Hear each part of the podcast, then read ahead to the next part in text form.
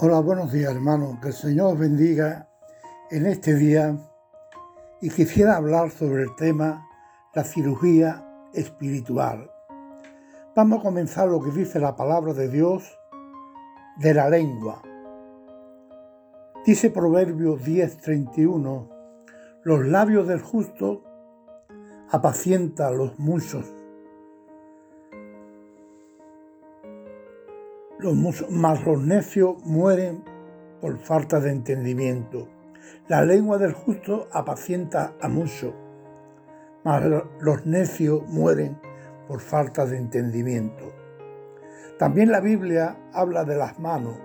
Dice en Mateo 5:30, si tu derecha te es ocasión de caer, córtala, échala de ti, pues mejor es que se pierda unos de tus miembros y no que todo el cuerpo sea echado al infierno. También la Biblia habla del cuerpo, dice en Romanos 6:6, sabiendo esto, que nuestro viejo hombre fue crucificado juntamente con él, para que el cuerpo sea destruido, a fin de que no sirvamos más al pecado. También la Biblia nos habla de la carne. En Romanos 8:13 dice, porque si vivimos conforme a la carne, moriréis. Mas si por el Espíritu hacéis morir la obra de la carne, viviréis. También la Biblia nos habla de la herejía. En, en, 3.5 dice, Haced morir pues lo terrenal en vosotros, fornicación, impureza, pasiones desordenadas, malos deseos, avaricia, que es idolatría. ¿Cuántas cosas nos advierte la palabra de Dios? Y es necesario que Dios haga en nosotros una verdadera cirugía espiritual nos habla de la lengua, nos habla de las manos, nos habla del cuerpo, de la carne, nos habla de la, de la herejía.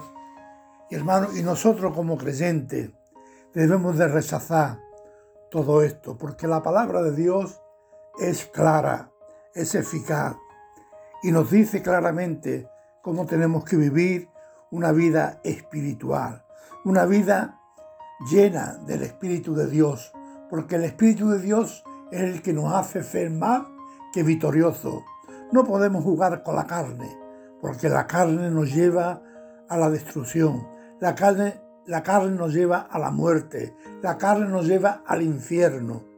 Y por eso como creyente hermano, tenemos que fijarnos, como dice la palabra de Dios, los sabios, los labios del justo apacientan mucho, mas los necios mueren por falta de entendimiento. Qué bonito es ese texto, hermano. Que seamos sabios, porque calmamos mucha gente. Dios quiere que vivamos en santidad. Porque dice la Biblia, porque yo soy santo, haced vosotros también santos. La santidad nos lleva a la presencia de Dios. La santidad hace crecer la obra de Dios. Por eso, hermano, en esta mañana yo quiero que comprendamos la necesidad de la santificación.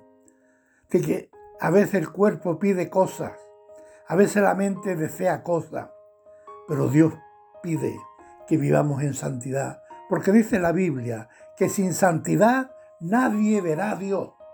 Nadie.